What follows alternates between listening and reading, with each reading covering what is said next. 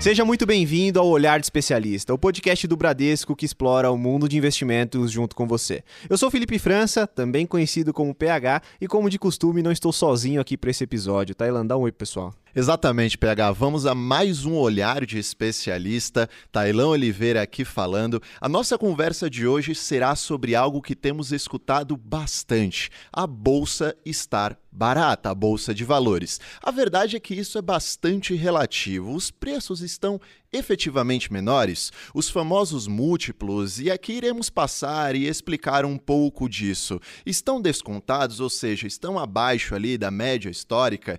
Como o Ibovespa, nosso principal índice de ações, tem se comportado frente às demais praças mundiais, a exemplo da Bolsa Americana? Bem, para responder essas e outras perguntas, trazemos dois participantes altamente competentes quando o assunto é renda variável. O primeiro possui mestrado em Economia e Finanças pela Fundação Getúlio Vargas, atua no mercado financeiro há 15 anos, sendo que sempre esteve envolvido com análise de empresas. Assim como eu, é pai e nas horas vagas gosta de jogar tênis, inclusive PH. Eu queria treinar mais também tênis, ainda não tive a oportunidade, mas vou te falar. Ontem eu dei uma volta de bicicleta mais de 20 quilômetros, então eu pratico alguns exercícios também, né? Enfim, Rodrigo Santoro, head de renda variável da Bradesco Asset Management. Recordando que essa é a nossa gestora aqui do Bradesco. Seja muito bem-vindo ao nosso podcast. Obrigado, pessoal. É um prazer estar aqui com vocês. Parabéns pelo programa, tá muito bacana. E só deixar claro aqui que eu jogo tênis, mas não significa que eu jogue bem tênis, tá? Então, só para fazer aqui uh, às vezes. Excelente. Inclusive, eu também compartilho do, com a visão do Tailã. Eu sempre tive vontade de aprender tênis. Ainda não tive tempo, mas quero começar a fazer umas aulas aqui com o Santoro. Bom, o nosso segundo participante é pós-graduado pelo INSPER, possui mais de 12 anos de experiência no mercado financeiro e sempre atuou na parte de análise de empresas. Ou seja, Tailã, hoje a gente vai ter um papo bem raiz sobre bolsa de valores. Além disso, é carioca e flamenguista. Inclusive, deve estar muito contente aqui com o desempenho recente do time, participando de duas finais, né, Copa do Brasil e Libertadores. Ricardo França, analista de ações da Ágora Investimentos, a nossa corretora aqui do Grupo Bradesco, seja muito bem-vindo ao nosso podcast. Obrigado, obrigado pessoal. É um prazer participar desse programa. Aliás, os últimos programas têm sido excepcionais. Recomendo a todos escutarem. Obrigado, Tailã, PH e Rodrigo. Prazer estar aqui do seu lado.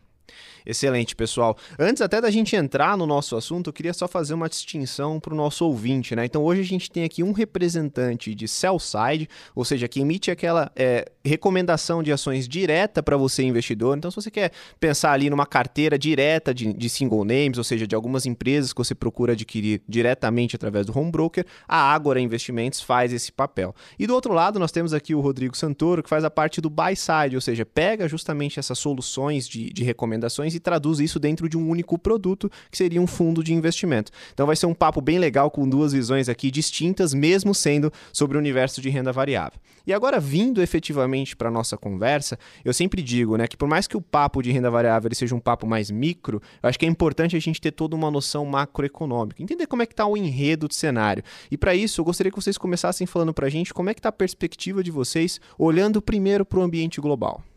Bacana, pessoal. Vou começar aqui falando um pouco do ambiente global. A gente tem um ambiente hoje de aperto monetário por parte dos bancos centrais no mundo como um todo. Tá? Isso vem é, em reflexo a uma inflação que tem surpreendido é, é, o mercado como um todo, uma inflação mais alta, principalmente com um mercado de trabalho ainda muito forte, atividade ainda muito forte. E esse aperto monetário ele vem influenciando bastante é, é, a precificação dos ativos de risco. E aí a gente inclui a nossa parte aqui de renda variável.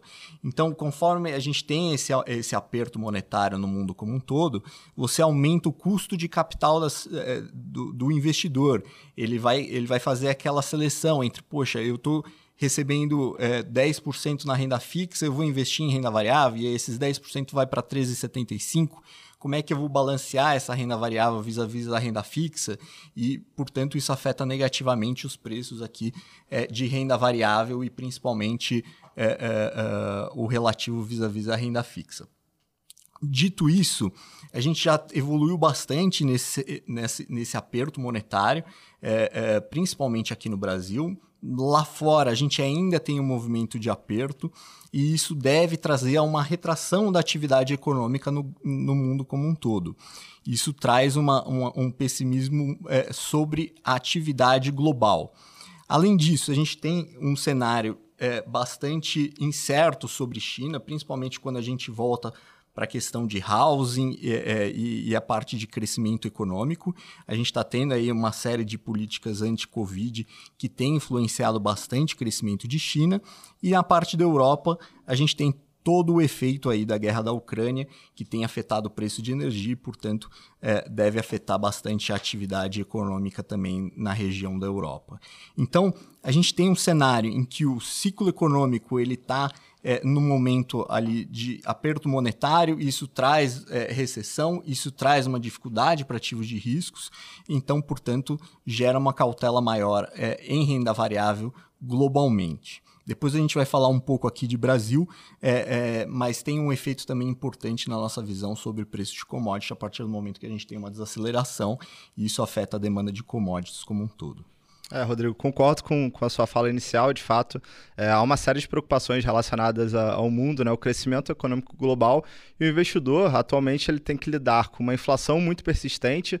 E aí, lembrando, a zona do euro nunca viu uma inflação tão alta ao consumidor, beirando os 10%. Nos Estados Unidos, a inflação está rodando no maior patamar em 40 anos. E há essa dúvida em relação à capacidade de crescimento na China muito como consequência também dessa política mais recente, que é a política do Covid zero, ou seja, a China ainda enfrenta várias regiões, né, problemas de lockdown e óbvio que isso tem um peso à atividade econômica. Agora, no curto prazo, tem que lembrar também que há aquele período eleitoral na China e pode ser que logo em seguida, dependendo, né, obviamente, dos resultados, ao que tudo indica, é, provavelmente vai haver uma reeleição do atual governo e pode ser que haja uma série de estímulos para tentar reverter um pouco desse momento de maior enfraquecimento da atividade econômica na China. E sempre que a gente fala de China, é algo extremamente relevante. Né? A China hoje ela tem um peso global enorme, acaba influenciando muito o preço de commodity e aqui para o Brasil, particularmente, preço de commodity é algo super relevante. Né? A gente tem uma bolsa muito concentrada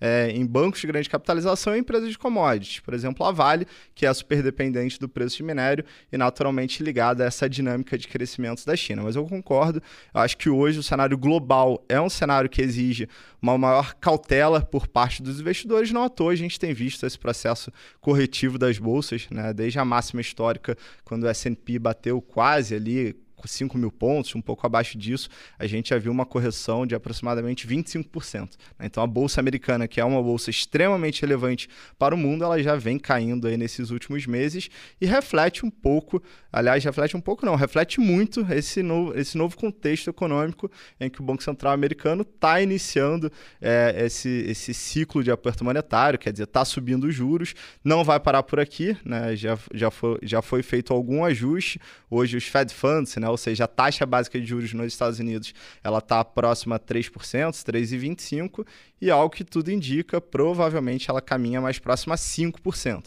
Né? Então há ainda algum processo de ajuste monetário por lá e, naturalmente, a gente ainda vai ver volatilidade é, nas bolsas. Né? E a gente pode discutir um pouco quais setores que sofrem mais ou menos nesse ciclo global de aperto monetário. Né? Perfeito.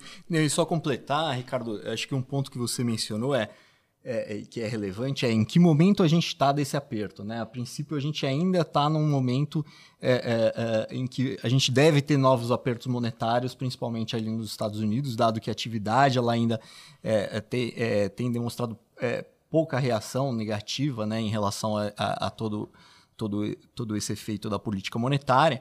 Então, assim, leva, nos leva a crer que a gente ainda tem é, é, caminho dentro do ciclo de, de, de aperto monetário é, é, que deve ainda influenciar negativamente os ativos de risco de forma global. E aí depois a gente vai falar um pouco do Brasil, mas me parece que o Brasil ele já está mais à frente do ciclo é, e de fato aqui a gente já começa a ter uma visão um pouco mais positiva é, de redução de taxas de juros. Isso deve afetar os ativos de risco aqui no Brasil vis-à-vis -vis lá fora. Essa conversa já começou muito boa, hein, PH? Exatamente. Muitas informações aqui já para o nosso ouvinte. informações muito interessantes. E aí vocês falaram bastante a respeito de aperto monetário. Somente traduzindo aqui para o nosso ouvinte, aperto monetário, aumento de taxa de juros, como muito bem colocado aqui, por exemplo, pelo França, é, uma taxa de juros principalmente na economia norte-americana, lá nos Estados Unidos, com um prognóstico ali, com projeções que possa alcançar até 5%. E nesse cenário, naturalmente, a renda fixa passa a pagar mais e a atratividade da renda variável ela reduz. Além disso, a gente passou aqui por China, falou-se a respeito de housing, que nada mais é do que um setor que tem muita participação na economia chinesa, o setor imobiliário. Recentemente, tiveram muitas notícias a respeito desse tema, principalmente depois é, da Evergrande, enfim, é, essas empresas é, incorporadoras, as empresas construtoras chinesas têm muita participação elas estão passando por um certo período de dificuldade, como bem colocado aqui pelo Santoro. E aí eu queria voltar nesse tema da performance das bolsas internacionais. Vocês citaram alguns motivos é, delas estarem em queda, inclusive se a gente observar S&P 500 nesse ano, ele está no campo negativo, enquanto o Ibovespa, por incrível que pareça, ainda está no campo positivo. Quando a gente observa os números da B3, o investidor internacional ele tem aproximadamente ali uns 50 mais ou menos 50% de participação nas operações de compra e venda. Em geral, a gente vê as bolsas caminhando em conjunto. Só que a gente está observando essa abertura dessa boca de jacaré, vamos falar assim, da bolsa local em relação à internacional. Vocês passaram aqui por alguns pontos globais. Eu queria saber também mais sobre algumas explicações dessas é, diferenciações que estão ocorrendo entre as duas, as duas bolsas. Né? Perfeito. Pergunta super pertinente. De fato, nós temos observado nesse ano a Bolsa Brasileira com uma performance melhor em relação aos pares internacionais, tanto nos Estados Unidos como também na Europa, e eu acho que isso a gente pode atribuir a alguns fatores. Né? O primeiro é a característica da nossa bolsa. É, enquanto nos Estados Unidos hoje você tem cerca de um terço do S&P, que é um dos principais índices de referência da bolsa americana, concentrado em empresas de tecnologia, a gente tem no Brasil é, mais de um terço da nossa bolsa em empresas de valor, né? que são empresas que já atualmente entregam resultados para acionista, ou seja, o investidor quando ele está posicionado numa companhia de commodity. Aliás, ele pegou um bom ciclo de alta de commodity, a gente vai falar um pouco sobre isso no decorrer aqui do, do nosso podcast. É, esse investidor ele está posicionado nesses papéis porque já no curto prazo ele vai ver resultados. Diferente do investidor em tecnologia, que é mais sensível ao crescimento de longo prazo. E naturalmente, o setor de tecnologia ele é mais sensível a esse movimento de aperto monetário, ou seja, ele é mais sensível a esse ciclo de alta de juros. Então você tem um pouco desse componente. Né? A nossa bolsa ela tem uma característica diferente. Muito concentrado em commodities, que teve um bom momento, concentrado em bancos de grande capitalização, que também oferece essa característica de resiliência, quer dizer, sabe navegar em diferentes cenários, consegue entregar resultados saudáveis, ainda que tenhamos um cenário de juros mais alto ou uma inflação eventualmente mais, mais persistente. Então a nossa bolsa ela se, se beneficiou dessa característica Vale lembrar também, né, a gente não pode ignorar o fato de que está havendo uma guerra. Essa guerra ela eleva a preocupação dos investidores mundo afora. A qualquer momento a gente já pode, pode podemos acordar com uma notícia mais preocupante sobre esse acontecimento. Os ativos naturalmente vão reagir a esse cenário, mas o fato é que com essa guerra na Rússia e na Ucrânia, é, essa região ela acabou sendo excluída é, em termos de alocação do investidor global. E a nossa bolsa brasileira, ela tem algumas características em comum com a bolsa da Rússia. Quando o investidor global, os grandes fundos, né, buscam alocação em países é, em desenvolvimento, né, eles naturalmente tiveram que excluir a Rússia das suas opções e olharam para o Brasil com uma bolsa relativamente similar, com grande exposição, por exemplo, à indústria do petróleo. Né? Nós temos a Petrobras, que tem um peso significativo na composição do Ibovespa. Aliás, Petrobras, que é uma das maiores altas é, do índice no ano contribui muito para essa boa performance da nossa bolsa. E aí a gente acaba acaba vendo essa diferença, né? Bolsas americanas, bolsas da Europa é, em uma trajetória de queda e que a nossa bolsa ainda com algum movimento positivo é, nesse ano de 2022. E tem um ponto que o Rodrigo já tocou, que é essa questão da, da diferença do ciclo é, econômico, principalmente da, da parte monetária. Né? O Brasil ele foi um dos primeiros países a, a subir seus juros. Lembro que nós chegamos a ter a nossa taxa básica na mínima histórica em 2%. Foram 12 altas consecutivas até a Selic atual de 13,75 e pela decisão mais recente, o Copom é, aparentemente encerrou esse ciclo. Né? É, obviamente o Copom ele segue vigilante, né? o Banco Central segue de olho, mas como a gente tem um cenário mais benigno em relação à nossa inflação, algo que tudo indica, realmente a Selic ela fica nesses 13,75 e a gente começa a olhar para 2023, não vai ser algo imediato, não deve ser algo que vai acontecer no curto prazo, provavelmente ali em meados, né, entre o segundo e terceiro trimestre, a gente começa a enxergar expectativa de queda de juros. Ou seja, o Brasil foi um dos primeiros países a subir os seus juros, provavelmente será um dos primeiros países a iniciar a sua trajetória de redução. E aí, naturalmente, isso acaba trazendo ventos mais favoráveis para a nossa bolsa. Perfeito, não, é, é exatamente o, o, ponto, os pontos que o Ricardo comentou e, e, e queria só adicionar que é, é, os fundos aqui da casa eles tiveram um posicionamento muito grande nessa, nessa estratégia de valor versus crescimento, que tem nos destacado vis-à-vis a concorrência e que agora a gente está entrando no momento em que a gente começa a fazer uma alteração do portfólio e começa a colocar o pé é, nas ações de crescimento. E a gente faz isso via primeiro, as ações que a gente chama de, de GARP, que são as empresas de crescimento, mas que são precificadas como empresas de valor, isso é, são empresas de crescimento que têm o seu valuation descontado, porque de fato a gente começa a entrar no momento de ciclo de juros em que o mercado ele deve antecipar essa queda de juros. E a partir do momento que ele antecipa essa queda de juros, é, de fato você tem uma performance bastante positiva.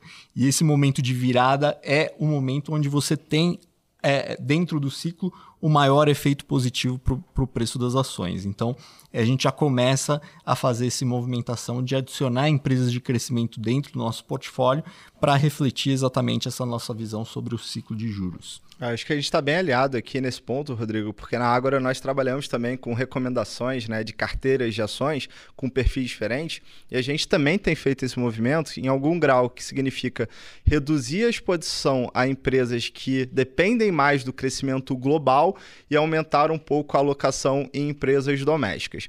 Agora, é, a, a, o primeiro ponto levantado aqui pelo Tailan e pelo PH, ah, será que a bolsa realmente está barata? Né, a bolsa, na verdade, ela mede a, a variação de um conjunto de ações. Eu acho que o investidor ele tem que ter um cuidado que é a seletividade. Né? Não existe comprar bolsa. Quer dizer, existe esse termo, mas normalmente você está buscando a alocação em alguns ativos específicos, que é o trabalho que o Rodrigo faz na Bran, né, de selecionar esses ativos que compõem é, os fundos, e na Ágora a gente tenta também fazer essa avaliação para recomendar aquelas ações que a gente entende que faça mais sentido naquele momento. Excelente. Inclusive, você já até trouxe um pouco do que eu ia comentar agora, que é justamente essa questão da, sobre a bolsa efetivamente estar barata. Então, aqui a gente já falou sobre alguns setores que explicaram bastante o movimento que a gente tem parcial até o momento, né? Que é um, desempenho muito positivo para a bolsa brasileira. Então, vocês falaram bastante sobre o setor de commodities, setor financeiro, falamos muito sobre as teses de valor, essa rotação, né? Onde você sai de empresas de crescimento devido ao momento de elevação de taxa de juros, entra para empresas de valor, depois agora começa a se estudar o contrário, né? Você sai de empresas de valor e entra para empresas de, crescimento, e essa dinamicidade ela é muito importante para o investidor que está nos ouvindo entender. Inclusive, no primeiro episódio que a gente fez, aqui fazendo já uma menção, a gente falou muito sobre essa questão de rotação de teses, então convido você que está nos ouvindo a voltar a este episódio, que a gente fala bastante sobre isso. Um termo que foi colocado aqui pelo Santoro foi justamente a questão de valuation descontado, né? O valuation nada mais é do que o valor efetivamente das empresas. Quando a gente fala que está descontado, é que efetivamente pode ter um exagero na precificação final é, da, do valor do preço da empresa ali na hora que você observa na tela de negociação. Né? Então é mais ou menos isso que ele quis dizer quando ele falou de valuation descontado. E fazendo jus aqui ao nome do episódio, já trazendo um pouco até porque o França antecipou agora, eu queria que vocês comentassem se a bolsa, na visão de vocês, efetivamente ela ainda está barata. Né? Então a gente, de novo, teve um movimento onde o índice passou por muita volatilidade, batemos 96 mil pontos, voltamos agora para 116 mil pontos. E eu queria ouvir de vocês, dado que a gente já teve essa recuperação importante, na perspectiva e sobre as métricas que vocês analisam, a bolsa ela ainda está barata? Olha só, pelo que eu entendi, só uma palhinha aqui pegando o que o França tinha falado. Pelo que eu entendi, a bolsa estar barata pode ser algo muito generalista. Né? Você tem que fazer aquele tal do stock picking, né? Seleção de ações, seleção de papéis. É isso mesmo? Perfeito. A colocação é exatamente nesse sentido. A seletividade ela continua sendo algo extremamente relevante para as estratégias de sucesso uh, a longo prazo. Acho que existem oportunidades boas em diferentes setores da, da nossa bolsa. É, estamos priorizando os ativos de qualidade, é, leia-se empresas que você tem uma gestão é, qualificada, empresas que não estejam muito alavancadas, lembrando que, embora haja essa expectativa né, de que os juros poderiam cair, é, poderão cair em 2023, hoje a gente tem uma Selic de dois dígitos, né, 13,75, e isso bate no custo financeiro. Então, se você tem uma empresa muito endividada, provavelmente ela vai ser mais impactada. O custo da dívida dela está mais caro. Ela vai é, dedicar mais recursos para custo da dívida. Então, empresas de boa gestão, empresas é, que não estejam muito alavancadas. É, liquidez, quer dizer, grandes empresas que possuam boa liquidez, muitos investidores negociam aquele papel, né? Isso vale tanto para quando o investidor vai comprar um papel, também quando ele eventualmente precisa sair daquela posição. Então, a gente tem é, focado muito nessa, nessas teses. Como eu comentei, acho que tem oportunidade nos diferentes setores, mais à frente acho que a gente pode até trazer algumas teses, né, algumas, algumas ações, mas em outras palavras, eu acho que há oportunidade, nosso valuation é, me parece descontado, Hoje a gente tem uma bolsa negociando, o Ibovespa negociando a um múltiplo preço sobre lucro é, próximo a 7 vezes, contra uma média histórica que é próxima a 11 vezes. É, esse preço sobre o lucro ele toma como base a projeção de lucro para dois anos pelo consenso de mercado. Então, ainda que haja eventualmente uma revisão para baixo dos lucros, porque em algum momento a economia pode é, desacelerar um, um pouco aqui no Brasil, ainda temos alguma margem, né? Quer dizer, ainda que que a gente esteja errado, talvez o múltiplo hoje não seja sete vezes, seja oito vezes, ou até um pouco acima disso, ainda é abaixo da média histórica recente. Eu acho que sim, tem oportunidade. Agora, é importante que o investidor ele tenha ciência de que a bolsa ela chega nesses níveis, não é por acaso. Né? Quando você chega a níveis tão descontados, é porque você tem um cenário de riscos. Eu acho que grande parte desses riscos, que já foram tratados aqui pelo, pelo Rodrigo, são relacionados ao ambiente lá de fora. E dificilmente esses riscos eles vão se dissipar no curto prazo. Ou seja, a volatilidade ela vai continuar muito alta. Né? É, e é, e é importante comentar que. É normalmente você tem um, um, efeito muito importante do, do, da questão comportamental dentro da precificação das ações. Então, é, em momentos como esse, em que você tem elevação de juros lá fora, você tem uma tendência do investidor é, é, em fazer essa migração que muitas vezes gera oportunidades, né, ativos que acabam ficando mais descontados do que deveriam, mesmo ponderando esses riscos que, que são eminentes, gerando uma série de oportunidades. E o momento que a gente vive hoje é um momento em que a gente tem boas empresas com valuation bastante atrativo, isso é, com preços bastante atrativos é, é, como foi comentado aqui, a bolsa ela é muito concentrada em bancos e commodities. Então, o que, que a gente faz para tentar descobrir se a bolsa está barata ou não? A gente faz um ajuste para tentar excluir esses setores da, da nossa conta para tentar olhar o múltiplo sem esses setores dentro da bolsa. E quando a gente faz esse ajuste, a gente chega à conclusão que de fato me parece que o prêmio de risco, isso é, é, o quanto que os, os, investidores estão colocando de desconto, dado todo o risco envolvido, ele está num patamar bastante alto, mesmo considerando que a gente teve uma elevação de taxas de juros importante. Então, uma outra conta que a gente costuma fazer é quanto que é o prêmio de risco da bolsa, isso é, quanto que a bolsa está pagando menos a variação, é, menos o quanto que a taxa de juros está te pagando. E quando a gente faz esse tipo de análise, a gente chega à conclusão de que nos parece que a bolsa está num patamar bastante atrativo de valuation. Lembrando que é, é, o, o, o, o, ciclo, e principalmente o ciclo de juros, ele, ele, ele tem um efeito importante nos ativos de risco e que geram é, exageros em cada uma das pontas. Então, quando você tem um, um, juros num patamar bastante baixo e um choque de liquidez relevante, que foi o que a gente viveu nos últimos anos, esses ativos eles acabam tendo um exagero em termos de precificação. As pessoas elas topam tomar mais risco, elas topam pagar mais caro por esses ativos. em momentos que a gente tem elevação do ciclo de juros, é, acontece o oposto. Ninguém quer ter esses ativos, porque todo mundo quer estar na renda fixa. Então você acaba tendo um exagero do outro lado. Então você acaba descontando muito o valuation dessas empresas e torna essas empresas muito baratas. Qual que é o ponto? Normalmente, quando elas estão muito baratas, ninguém quer comprar. E aí é onde o investidor tem que ter é, esse discernimento, tem que ter é, é, essa calma para analisar e, de fato, investir neste momento. Porque a partir do momento que a gente tem uma expectativa de virada de taxa de juros e você começa a ter os dados marginais disso acontecendo, antes mesmo da taxa de juros começar a cair, a bolsa ela vai antecipar, porque a bolsa ela é formada de expectativas futuras. E conforme você começa a ter essas expectativas de queda, isso vai influenciar diretamente os ativos de risco. E dentro do ciclo como um todo, o ciclo monetário como um todo, é este o momento que você tem a maior oportunidade de ganho em bolsa de valores, principalmente nas empresas que são menores, né? o que a gente chama de, é, de small caps, que são as empresas que de fato sofreram ainda mais dado essa elevação de taxa de juros. Então, na nossa visão, a bolsa sim está no patamar bastante atrativo e não só está no patamar bastante atrativo, mas a gente consegue já vislumbrar alguns a, alguns movimentos que devem fazer é, é, é, isso é, se movimentar, né? A bolsa se movimentar e esses valuations deixarem de ficar baratos. Né, que isso é super importante. Não só adianta, não adianta só a bolsa estar barata, a gente tem que ter uma visibilidade de que isso pode mudar no futuro e eu acho que a gente começa a ter isso é, principalmente aí nos próximos meses. É muito importante a, a, coisa que você colocou aqui sobre o comportamento, né, Santoro? Eu queria só reforçar isso porque esse pensamento contracíclico, né, ele não é intuitivo.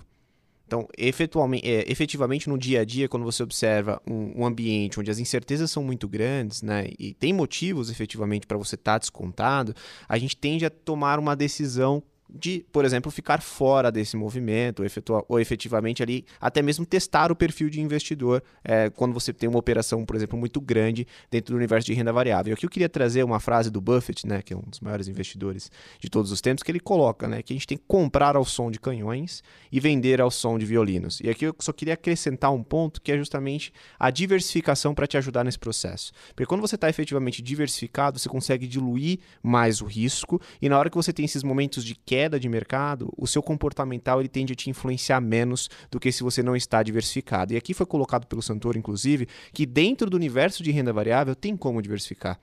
Então, por exemplo, empresas de menor capitalização, elas tendem a ser mais voláteis do que empresas mais consolidadas. Então, mesmo dentro do universo de renda variável, é possível diversificar. E, e, e, também, só, só complementando, PH, que é super importante o investidor ter essa cabeça de longo prazo, né? E quando você tem uma cabeça de longo prazo, você tem uma chance menor de perder dinheiro em renda variável. E o momento de comprar a renda variável é muito importante dentro de um investimento de longo prazo. E a gente tem um momento que nos parece que é bastante atrativo para comprar renda variável, sempre com um horizonte mais longo de investimento. Porque se a gente estiver falando, pô, vou comprar renda variável hoje para vender daqui a um mês, você está muito mais suscetível a eventos aleatórios e não, não, não tão facilmente mapeados. É, então, é super importante o, investidor ter isso na cabeça de que é super importante comprar bem e, e no momento de ciclo é, é, é, no momento de ciclo adequado. É óbvio, não é fácil, por isso que, que, que, que não, não é fácil ganhar dinheiro com renda variável. Hoje você, você vai olhar uma Selic de 13,75, você vai falar, pô, bacana, eu tô aqui com 13,75, por que, que eu vou tomar risco em renda variável, né? O ponto é que provavelmente é, no final do ano que vem a gente não vai estar tá mais em 13,75 e as ações já vão ter subido muito no momento que a gente é, não estiver mais nos 13,75. Então é, é, é super importante ter essa frieza, ter a diversificação do portfólio e ter essa cabeça de longo prazo que é super importante para investimento em renda variável. Pensa que você vai ser acionista, né? Você vai ser, você está comprando uma empresa, você está comprando um bem, você está comprando é, ali uma empresa que gera lucro, gera é, é, gera resultado, tem crescimento de lucro. Então é super importante ter essa cabeça de acionista também. É, eu concordo 100%, Santoro. E até o ponto que o PH trouxe aqui, que é essa questão da diversificação, ainda que estejamos falando de uma classe, né, que é a renda variável, você tem uma série de opções dentro da bolsa e com características diferentes. A gente até acabou falando sobre potencial de valorização a longo prazo, mas a gente tem que lembrar também dos dividendos. Né? E hoje, pela é, pelo momento que as empresas estão de geração de caixa, endividamento controlado, níveis saudáveis de dívida, essas companhias têm conseguido pagar dividendos. É, algumas empresas é, de enorme capitalização aqui no Brasil, ligadas a commodities como Petrobras e Vale, é, pagaram dividendos muito robustos. Há ainda uma expectativa de que elas paguem dividendos é, elevados e empresas de outros setores, até alguns deles com características mais resilientes. É, setores normalmente onde você tem uma maior previsibilidade dos resultados a prazos mais longos, oferecem é, em algum grau, lembrando que a gente sempre está falando do universo de renda variável, então é um universo que exige o perfil adequado, mas dentro dessa classe há alguns ativos com uma característica né, um pouco mais defensiva e que tem esse apelo também através da distribuição do dividendo. Dizem que não existe almoço grátis, né? Bem, tem algumas pessoas que também dizem que o único almoço grátis do mercado financeiro é a diversificação. Aquela história de comprar empresas distintas, porque elas caminham de formas distintas, assim você consegue eventualmente é, aumentar o retorno da carteira e reduzir o risco. Né? Realmente é uma combinação ali muito positiva, colocando os ovos em diferentes cestas, impedindo que assim, se a cesta cair, todos os ovos caiam ao mesmo tempo. Né? Essa é a famosa diversificação. Bem, a gente falou do passado, fez uma fotografia aqui, trouxe alguns aspectos macroeconômicos, falou de algumas métricas da Bolsa de Valores. Agora eu gostaria de traçar com vocês um prognóstico. Né? Falar de agora em diante, falar das projeções que é, vocês trazem aqui para a mesa. Né? Bem, partindo do pressuposto que algumas empresas ali na Bolsa de Valores estão realmente baratas, né, estão realmente descontadas em relação ao histórico, o que, que vocês falariam de forma mais específica, trazendo para teses mais micro? Né? Quais setores eles tendem a capturar, ainda continuar capturando essa alta da Bolsa, que nesse ano está subindo bem, inclusive? Né? Então, o que, que tende a continuar capturando essa alta? Bom, é, eu acho que a gente tem alguns setores que são boas opções aqui para Brasil como eu comentei no início, né, nas nossas carteiras recomendadas, a gente, claro, ainda prioriza essa boa diversificação, mas a gente tem na margem aumentado a alocação em empresas mais voltadas para a nossa economia doméstica. Lembrando alguns pontos aqui de Brasil que nós comentamos ao longo do, do, do programa. É, o Brasil está já provavelmente no fim do seu ciclo de juros. A inflação de curto prazo, é, na verdade, é uma deflação de curto prazo que cria um ambiente mais benigno em relação à perspectiva de preço. A gente tem aqui no Brasil é, uma geração de vagas de empregos muito saudáveis, já foram geradas esse ano uh, mais de 1 milhão e 800 mil empregos. A taxa de desemprego ela vem, recuado, vem recuando mês a mês, uh, estamos no nível mais baixo nos últimos sete anos, e isso cria condições para que você ainda tenha uma economia relativamente resiliente. Né? É importante lembrar que a gente discutiu muito sobre essa política de juros aqui no Brasil, também em relação ao, ao mercado lá de fora. É, aqui a gente tem um ponto que a nossa política monetária ela já fez um ciclo de ajuste, né? mas a gente ainda teve algumas medidas de política fiscal que injetaram recursos na economia.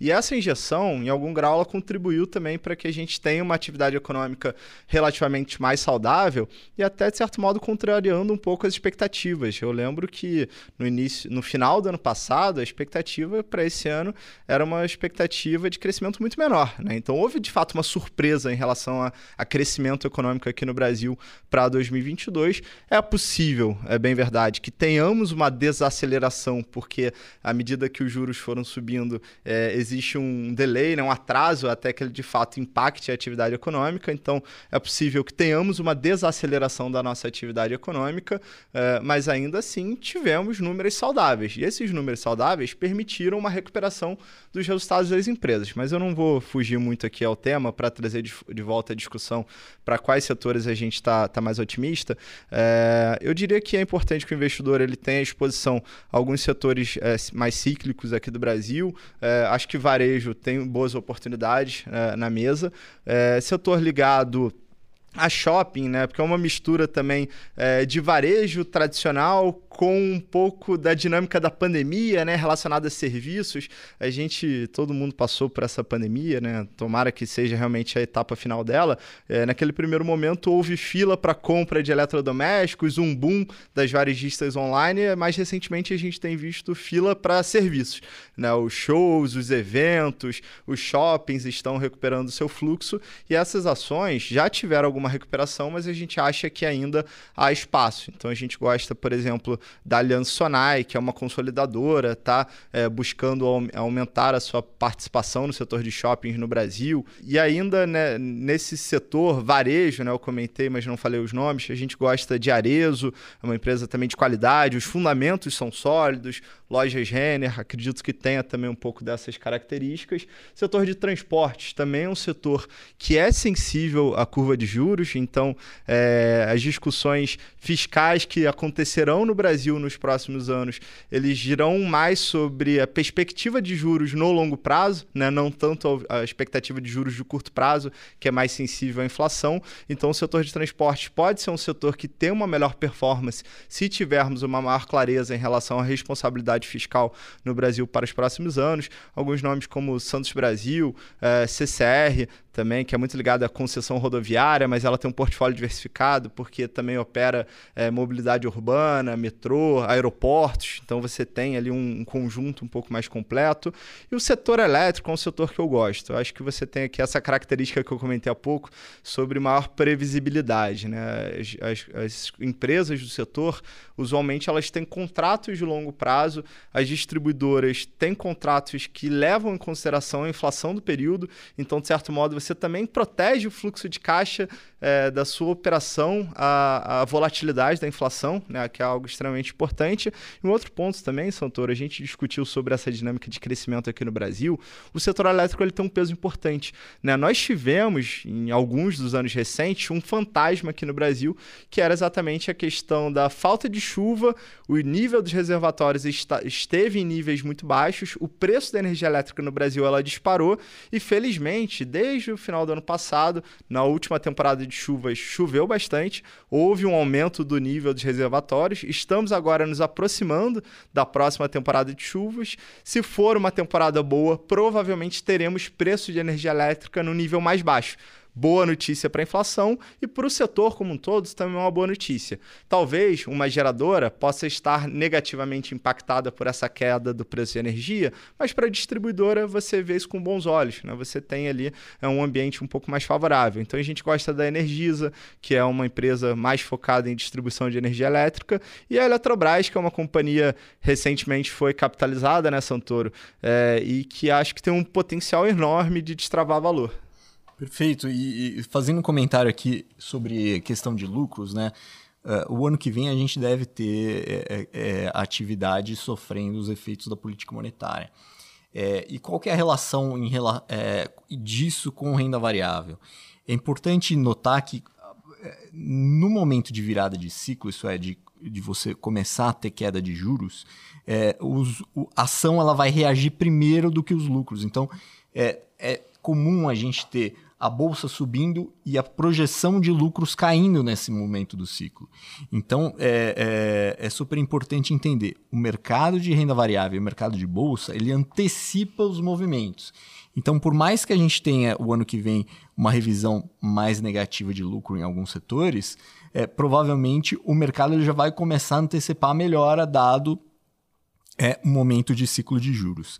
E aí, complementando uh, os setores, uh, a gente está bastante alinhado aqui em relação aos setores. A gente tem começado a adicionar uh, setores cíclicos domésticos, né? então as, as, empresas que são um pouquinho mais sensíveis a atividades, a partir do momento que a gente começa a ter essa visibilidade de, de uma mudança no ciclo.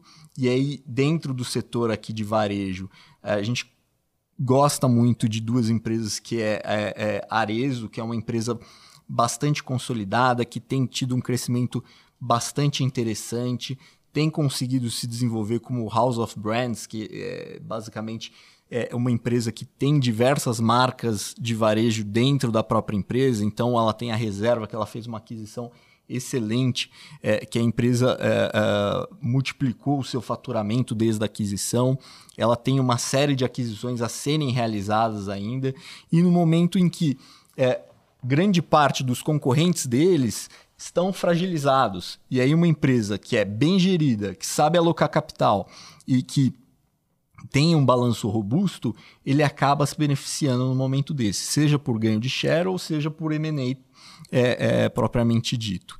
E aí tem uma série de oportunidades em alguns subsegmentos que ela ainda não, não, não está presente.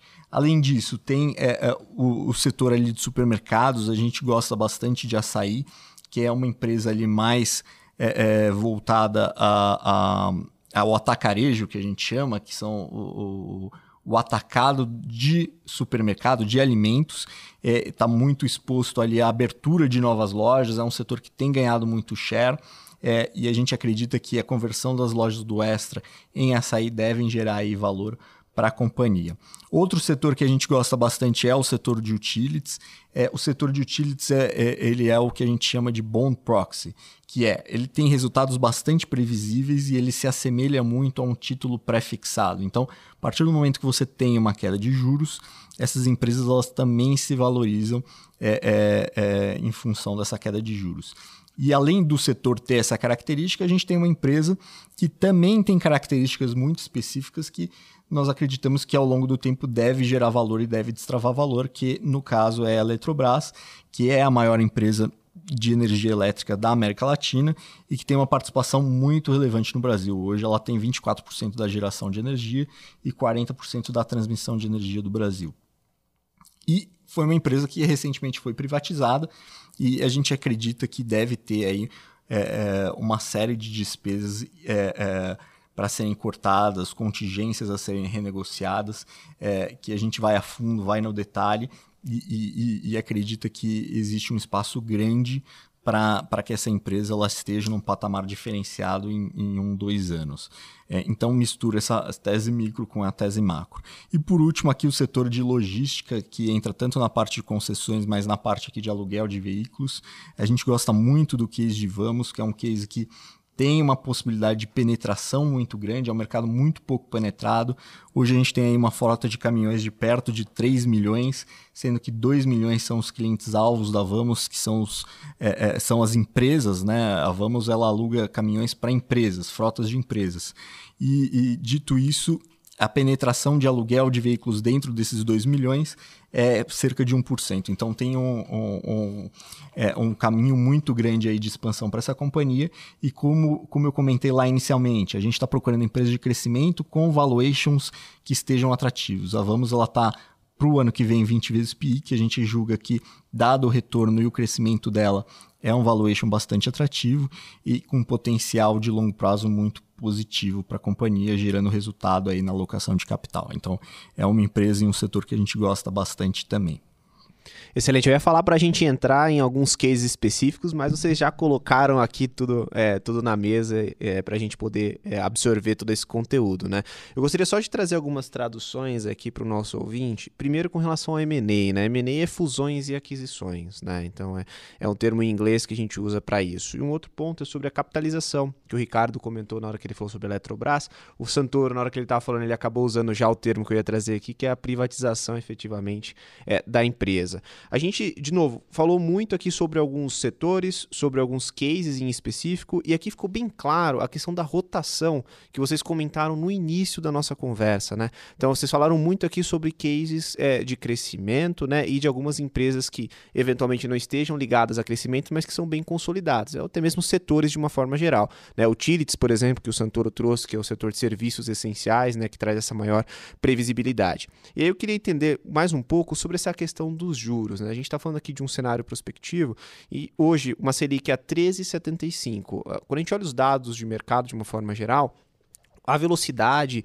e o número final ainda não é um consenso. Mas qual consenso? O consenso é que a taxa vai cair é, para o ano que vem. Pelo menos esse é o consenso atualmente. Tá? Eu queria saber de vocês sobre algumas empresas que foram muito machucadas no meio desse caminho. As ações de crescimento, que a gente acabou comentando aqui um pouco, mas principalmente aquelas empresas mid e small cap, que nesse contexto sofreram bastante. É, qual é a perspectiva, na visão de vocês, para os próximos períodos para essas empresas? É, e o, e o Banco Central, na verdade, né, PH, ele até deixou meio aberto assim a mensagem, Isso. né? Bem, olha, a gente pode ainda dar um ajuste residual ali de 25 pontos base, né, levando a taxa Selic a 14%. Então, realmente deixou o mercado assim um tanto quanto em dúvida.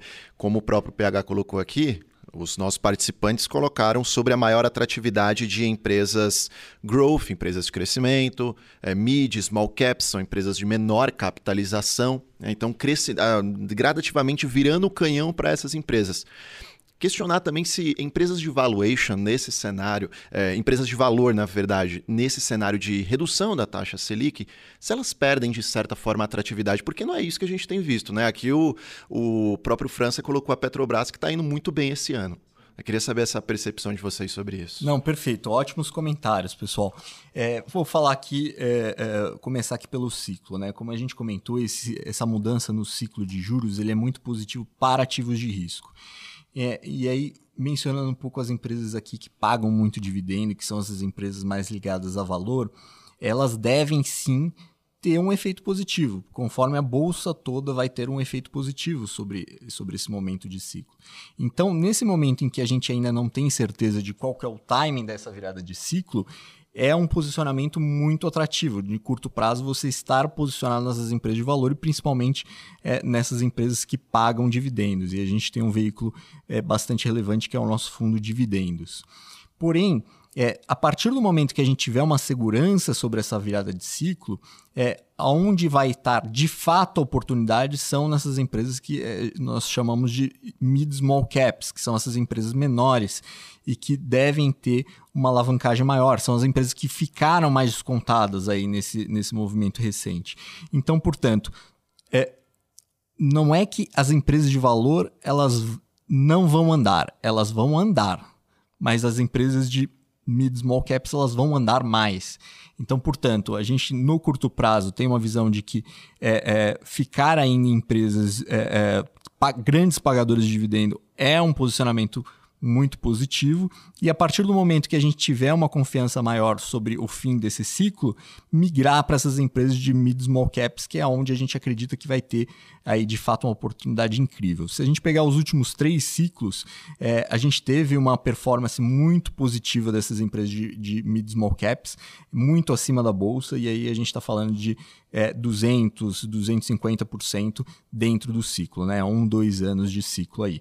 Então, é, é de fato, a gente está muito próximo de uma oportunidade que é esse investimento em mid small cap, mas é, é, é, hoje, dado esse momento de ciclo, a gente tem é, é, favorecido a nossa estratégia aqui de dividendos, que tem que não vai deixar de ter esse retorno a partir do momento que a bolsa começar a subir.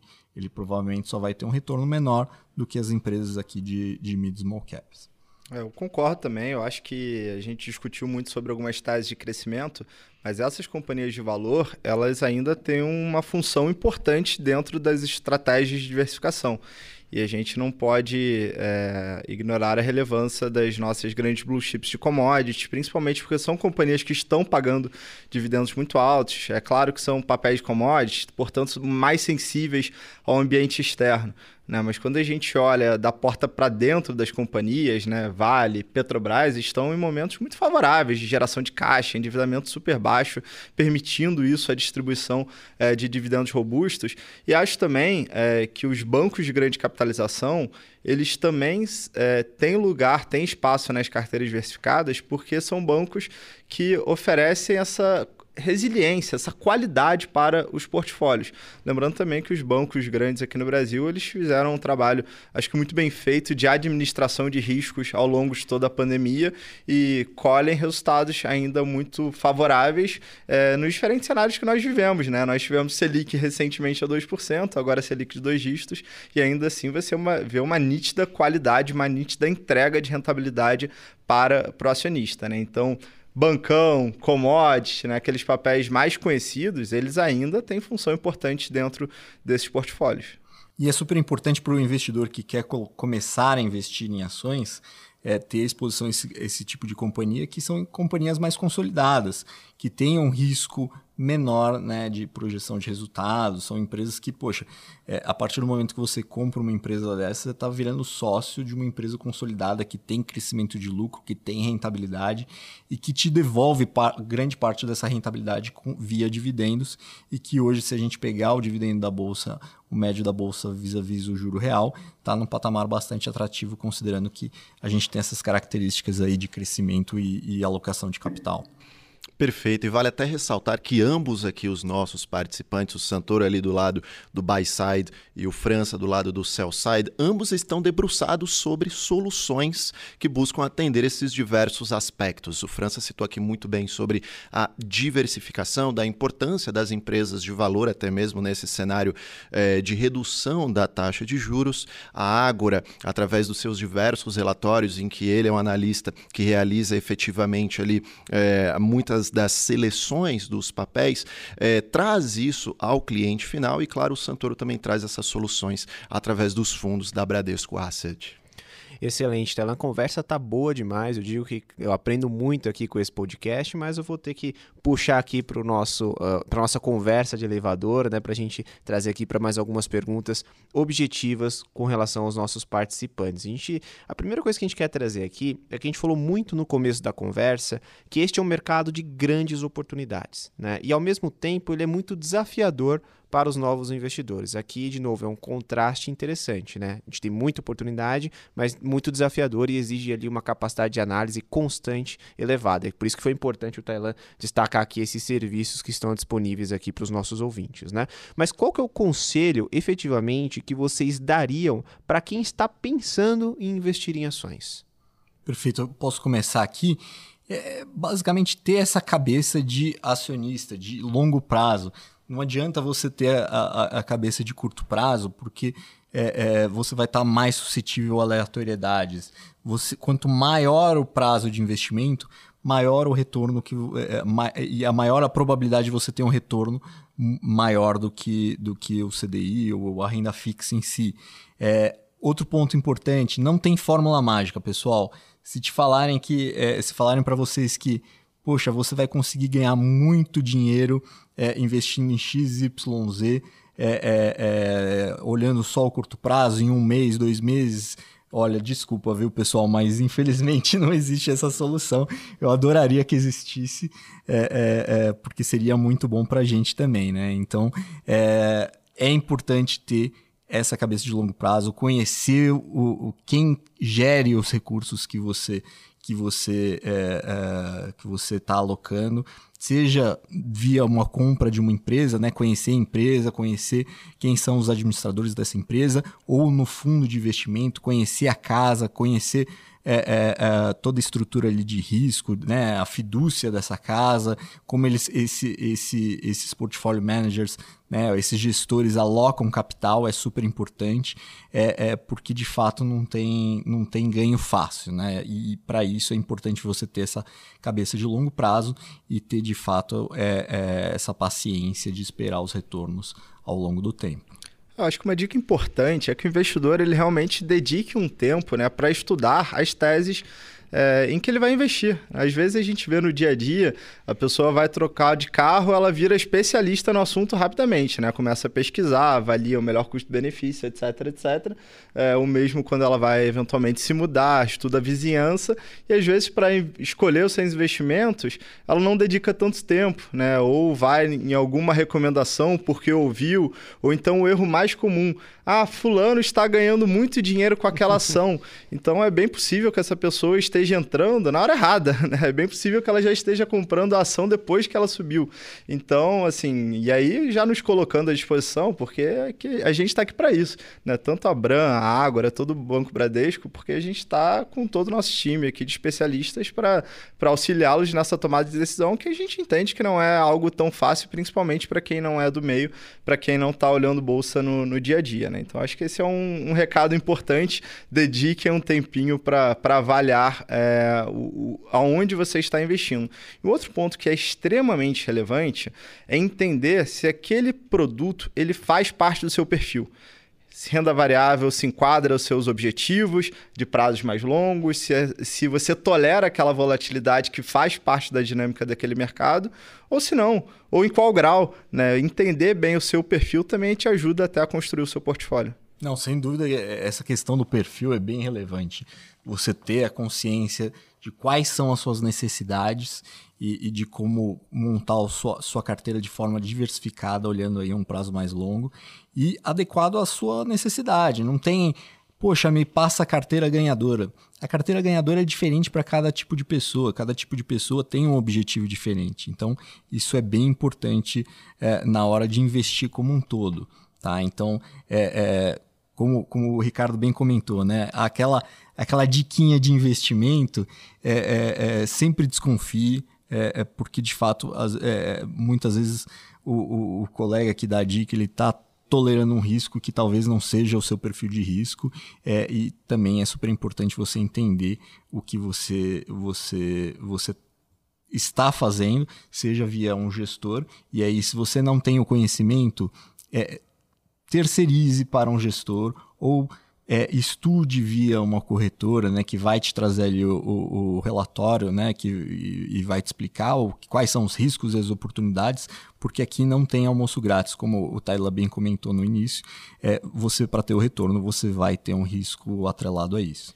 Excelente. E esse ponto da diversificação, dado o crescimento que nós tivemos no mercado atualmente, há uma grande dificuldade, às vezes, do investidor conseguir é, cons é, analisar suas, os seus investimentos de uma forma geral. Porque às vezes ele tem várias contas em diversos lugares. E aí o Bradesco, pensando nisso, trouxe uma solução é muito importante, né? Que é o aplicativo chamado Investe Mais. Então você que está nos ouvindo, né, e pensa, poxa, agora eu preciso entender como é que está o meu portfólio para saber como é que está a minha diversificação e com isso buscar entender efetivamente o meu perfil de investidor. Baixe o Investe Mais, a gente tem diversas empresas já cadastradas dentro do aplicativo, inclusive a própria B3. Então, se você tem exposição ali direta a ações, é só conectar na sua conta da B3, ele já vai puxar e consolidar isso tudo num lugar só e fica mais fácil para poder, poder analisar o seu portfólio.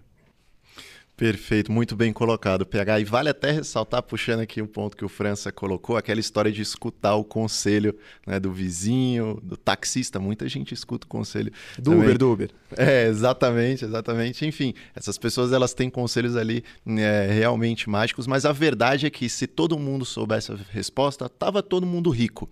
Né? Não existe cavalo vencedor de todas as corridas, não é mesmo, PH? Excelente. E ainda se dirigindo né, aos que estão iniciando e já realizando um comparativo com a experiência de vocês. Né? Qual foi o primeiro trade de vocês? Ele foi bem sucedido ou não? Todo mundo que está iniciando, né, principalmente os mais jovens, eles tendem a acreditar nessa, nessa tese de que pô, eu vou ganhar rápido e, e vou conseguir é, é, ter um desempenho. Então, assim, eu sempre gostei muito do mercado financeiro e, e esse mundo de renda variável, ele sempre trouxe é, é, uma curiosidade muito grande, então eu, sempre, eu comecei a investir muito cedo.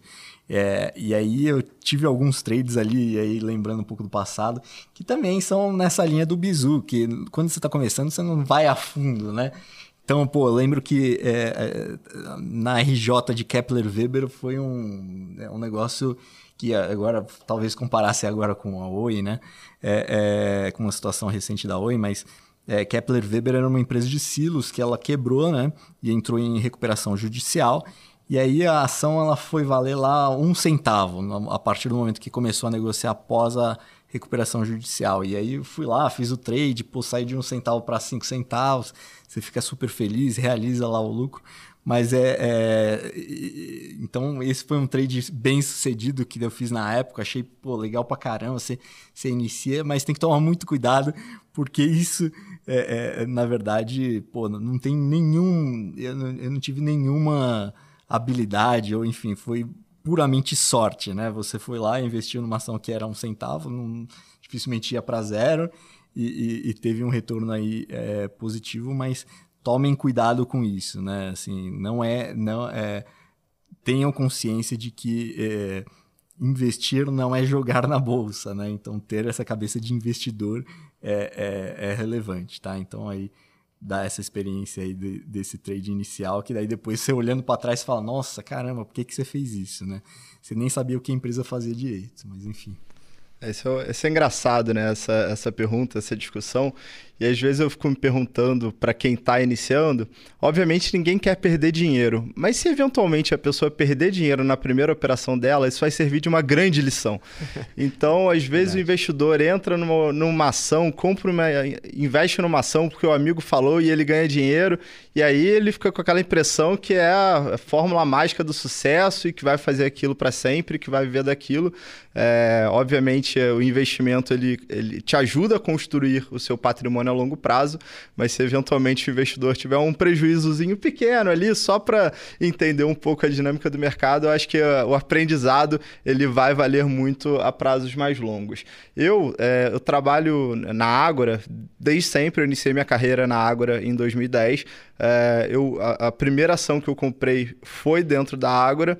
E eu tenho aquela cabeça realmente de longo prazo e de carregar e estou montando uma posição. Então, diria que meu primeiro investimento ele está dando super certo, né? Mas realmente é uma cabeça muito de longo prazo e de, de, de se tornar realmente sócio da companhia uh, e com uma perspectiva de acionista. Eu tô impressionado com o primeiro trade do Santoro, hein? Eu também. Nossa. Que aula, né? Nossa. Ali mais de 400% de retorno, cara. Coisa é incrível. Mas, pessoal, bolsa tava, não é valendo, tava valendo mais a pena do que jogar na Mega Sena. é verdade, verdade. E o, e o França também deu um exemplo aqui de longo prazo, né? 12 anos. Começou... 12 anos com papel. Vocês começaram de jeitos diferentes, né? Exatamente. Exatamente. Eu fui um pouco mais cauteloso, é. acho. não, mas eu queria partir aqui, pessoal, para Pergunta sobre indicação de um livro do mercado aí por parte de vocês. Um ligado a esse mundo financeiro, de economia, e um fora desse contexto. Né? Vou começar aqui. É, tem uma indicação bastante interessante que é, vale a pena o, o, a audiência ouvir e ler, né? Que é um livro tranquilo e, e, tem uma linguagem muito bacana e traz muitos temas que a gente discutiu aqui, principalmente a questão do ciclo econômico, tá? Que é o The Long Goodbye, é, que é do Peter Oppenheimer, que é um estrategista do Goldman Sachs, é, é, que é um livro super bacana que ajuda a entender esses ciclos de mercado e o quão importante é você é, é, atuar dentro desses ciclos.